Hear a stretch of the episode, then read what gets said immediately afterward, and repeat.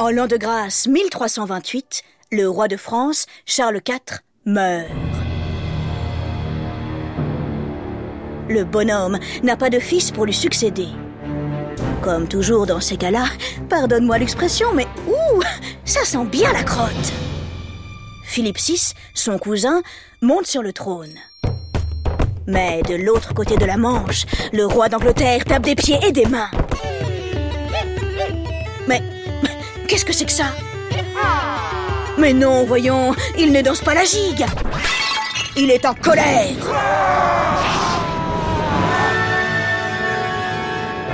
Bah oui, lui aussi veut sa part du gâteau. Les deux hommes se disputent la couronne. Évidemment, quelques années plus tard, c'est la guerre. Les Anglais débarquent en France. Ils s'emparent de la ville de Calais. Petit à petit, ils tentent de grignoter des bouts de territoire. Grand Dieu, c'est pas croyable Notre pays ressemble-t-il à un croissant géant? Le temps passe. Près de 100 ans plus tard, on y est encore, la guerre continue. En 1418, les Français perdent la Normandie. Dans le royaume, deux clans se forment. Les Bourguignons s'allient au roi d'Angleterre, tandis que les Armagnacs soutiennent le fils du roi de France.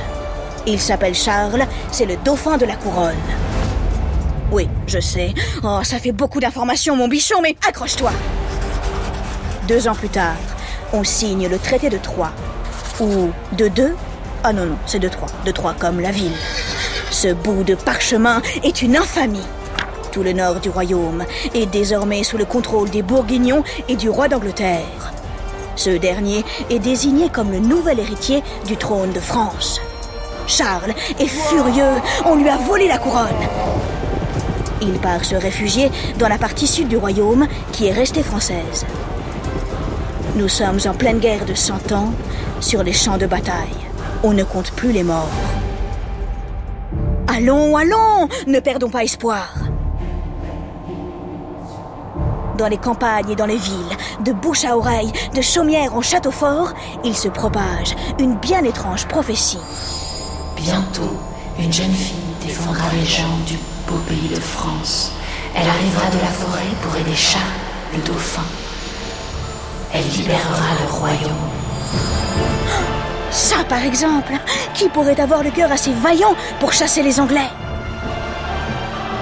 Elle s'appelle Dark, Jeanne d'Arc. Elle est, paraît-il, l'envoyée de Dieu, et voici son Odyssée.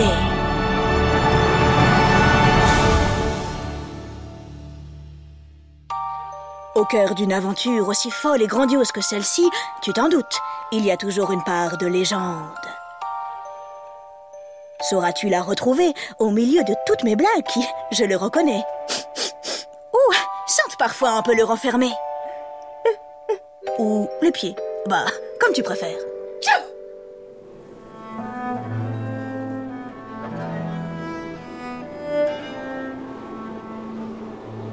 Les hivers peuvent être rudes dans le nord-est de la France. Le 6 janvier 1412, jour approximatif de la naissance de la petite Jeanne, le vent fait tourbillonner la neige. Le ciel ressemble à de la purée de pois. Nous sommes dans le village de Don Rémy. Près de l'église se trouve une jolie maison de pierre. Ici vit la famille de Jeanne.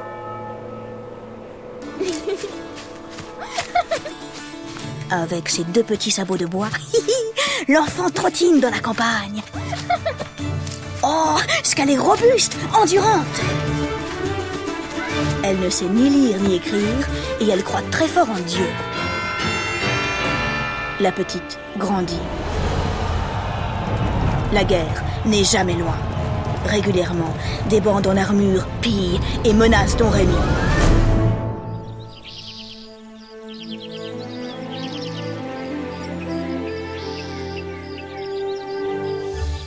Jeanne a désormais 13 ans. C'est le mois d'août, il est midi, le soleil tape fort, l'herbe sent déjà la paille, elle se promène dans le jardin. Soudain, d'étranges lumières apparaissent, de ci, de là, partout autour d'elle. Diable Ça éblouit Quelques secondes plus tard, elle entend une, puis deux, puis trois voix. La petite bondit comme un cabri. Elle regarde à droite et à gauche. Personne. Elle a la frousse, ses genoux tremblent. N'aie pas peur, Jeanne. Reprennent les voix. Prie Dieu chaque jour et prépare-toi, car bientôt il aura une mission pour toi. Puis, elles disparaissent.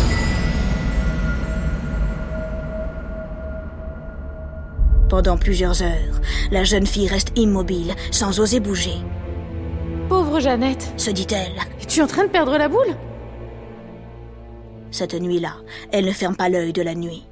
D'abord, elle a attrapé quelques bons coups de soleil. Et puis, oh, elle n'arrête pas de penser à ces étranges apparitions. Une mission pour moi? Mais pourquoi Dieu s'adresserait-il à une petite paysanne? Aïe Oui, la barbe, ces coups de soleil Faut vraiment que je me tartine les épaules de graisse d'oie Trois années passent. Les voix régulièrement viennent lui rendre visite. Jeanne n'a plus peur. Au contraire, elle les attend avec impatience.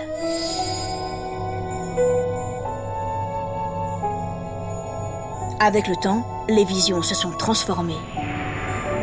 Au centre des lumières sont apparus des drôles de nuages et derrière les nuées cotonneuses, des visages. La jeune fille a reconnu l'archange Michel, puis Sainte Catherine et enfin Sainte Marguerite. Chaque fois, Jeanne sent bouillonner en elle une joie puissante.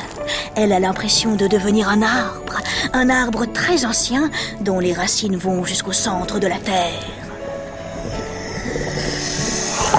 Avec la joie grandit aussi la révolte. En 1428, des soldats bourguignons brûlent l'église et toutes les récoltes. Devant les flammes qui dansent et dévorent la maison de son Dieu, Jeanne pleure des larmes de rage. Les scélérats En plus, ils ont trahi la couronne de France Ils ont abandonné Charles, le gentil dauphin Jeanne ne supporte plus la situation du royaume. Elle a raison. Pétard, il y a vraiment le faux lac. Les Anglais continuent leur progression. Ils sont sur le point de prendre Orléans. Si la ville capitule, c'est la catastrophe. Tout le sud du royaume sera entre leurs mains. C'est alors que les voix lui révèlent sa mission. Oh, entre nous, ah, c'est pas trop tôt. Jeanne, Jeanne, ouvre grand tes oreilles, Jeanne. Il est temps pour toi de rejoindre le dauphin. Prends la tête de son armée et fais-le sacré roi dans la cathédrale de Reims. Ensuite, chasse tous les Anglais hors du royaume. Mais avant toute chose, tu dois reprendre la ville d'Orléans. Allez, fille maintenant, fille de Dieu, tu dois agir, et vite. Toi seul peux arrêter les malheurs de la guerre.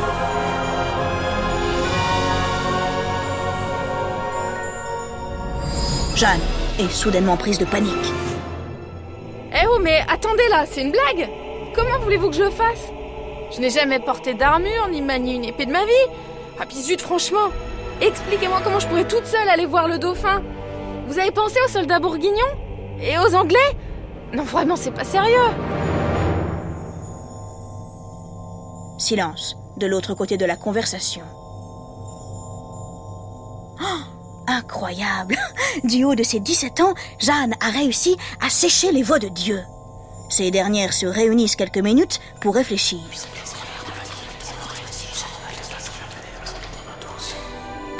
Elles finissent par lui répondre. Jeanne, Jeanne, tu vois la forteresse de Vaucouleurs Ce n'est pas très loin, à dix petits kilomètres plus au nord. Demande à rencontrer son capitaine, Robert de Baudricourt. Il te prêtera des gens qui te conduiront jusqu'au dauphin. Et pour le reste, ne t'en fais pas. Nous autres, au royaume des cieux, nous savons faire de petits miracles.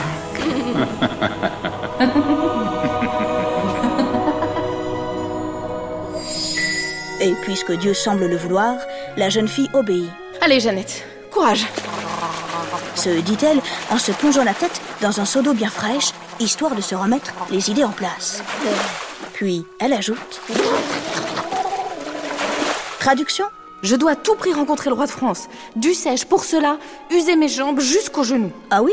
Oh tiens, tiens. Oh bah, moi j'aurais plutôt dit les semelles, mais si c'est les jambes jusqu'aux genoux, alors c'est les jambes jusqu'aux genoux. Le lendemain, à l'aube, Jeanne prend la route. Elle a mis sa robe de toile rouge, celle qui permet de la repérer de loin. Elle doit passer par la forêt, et avec tous ces chasseurs qui tirent à l'arc sans autorisation, il ne faudrait pas qu'il la prenne pour un sanglier. Arrivé à vos couleurs, mauvaise surprise. Robert de Baudricourt, le pandard, le vilain personnage. Il ne la croit pas, il refuse de la voir. Oui, c'est ça. Ronchonne-t-il en réchauffant son popotin au coin du feu. Une adolescente de 17 ans qui croit qu'elle peut sauver le royaume Encore une illuminée qui a entendu sonner les cloches d'un peu trop près Jeanne ne se laisse pas abattre. Tant pis pour lui. Maintenant que je suis là, je reste. Elle a bien raison. Dans les ruelles de vos couleurs, ça frémit, ça palpite. Il se murmure qu'une jeune fille est arrivée, poussée par la volonté de Dieu pour sauver le royaume. Les habitants accourent pour la rencontrer. Ils veulent tous la voir, lui parler. Certains, malades, espèrent se faire soigner, d'autres lui font des promesses et lui jurent fidélité. Croix de bois, croix de fer, mamie, foi d'écuyer, comptez sur moi, je vous conduirai jusqu'au dauphin de France.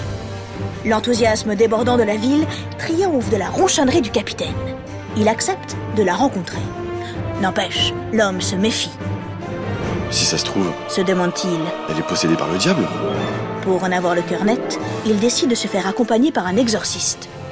Satan, regarde ce crucifix. Et si tu te caches à l'intérieur de cet enfant, disparais. Lorsque les deux hommes se présentent à elle, Jeanne se tient droite. Les adultes, oh, si seulement ils savaient, ne lui font absolument pas peur. Avant même que Baudricourt ne prenne la parole, elle parle. Capitaine, il a été dit qu'une femme sauverait le pays. Mais oui, Jeanne, bien joué La légende, la prophétie Cette femme, c'est moi. À cet instant, tout bascule. Les yeux de la jeune fille brillent d'une lumière rare et intense. Son cœur pur parle à travers ses pupilles.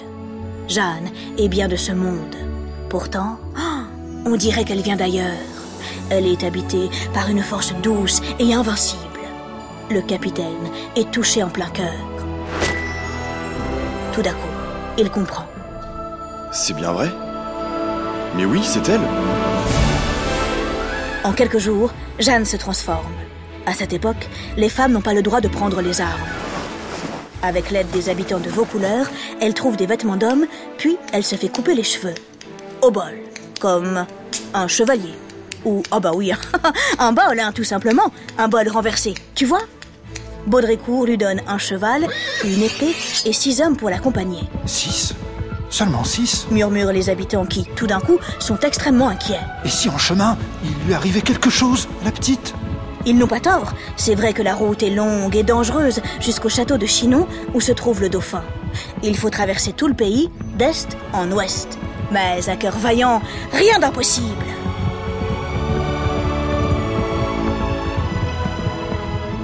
La petite troupe prend la route. Très vite, le temps vire à l'orage. Le vent se lève, la pluie fouette le visage. Jeanne se sent tout d'un coup aussi dure que le fer, aussi résistante que l'acier. Elle est l'envoyée de Dieu. Le temps presse. Elle a trois missions à accomplir. Reprendre Orléans, faire sacrer le dauphin à Reims et chasser tous les Anglais hors du royaume. Va, Jeannette, va Et advienne que pourra?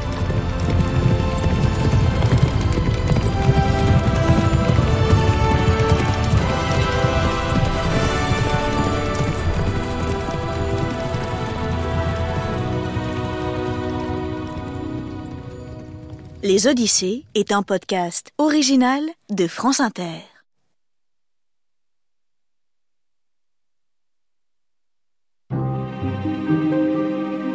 L'aventure de Jeanne d'Arc se déroule en pleine guerre de Cent Ans. Je ne sais pas toi, mais de mon côté, une question me brûle les lèvres. Cette horrible guerre qui a opposé les Français aux Anglais a-t-elle vraiment duré 100 ans? Eh bien, non. Commencée en 1337 et terminée en 1453, elle s'est déroulée sur 116 années, durant lesquelles il y a eu des pauses, des tentatives de paix et des accalmies.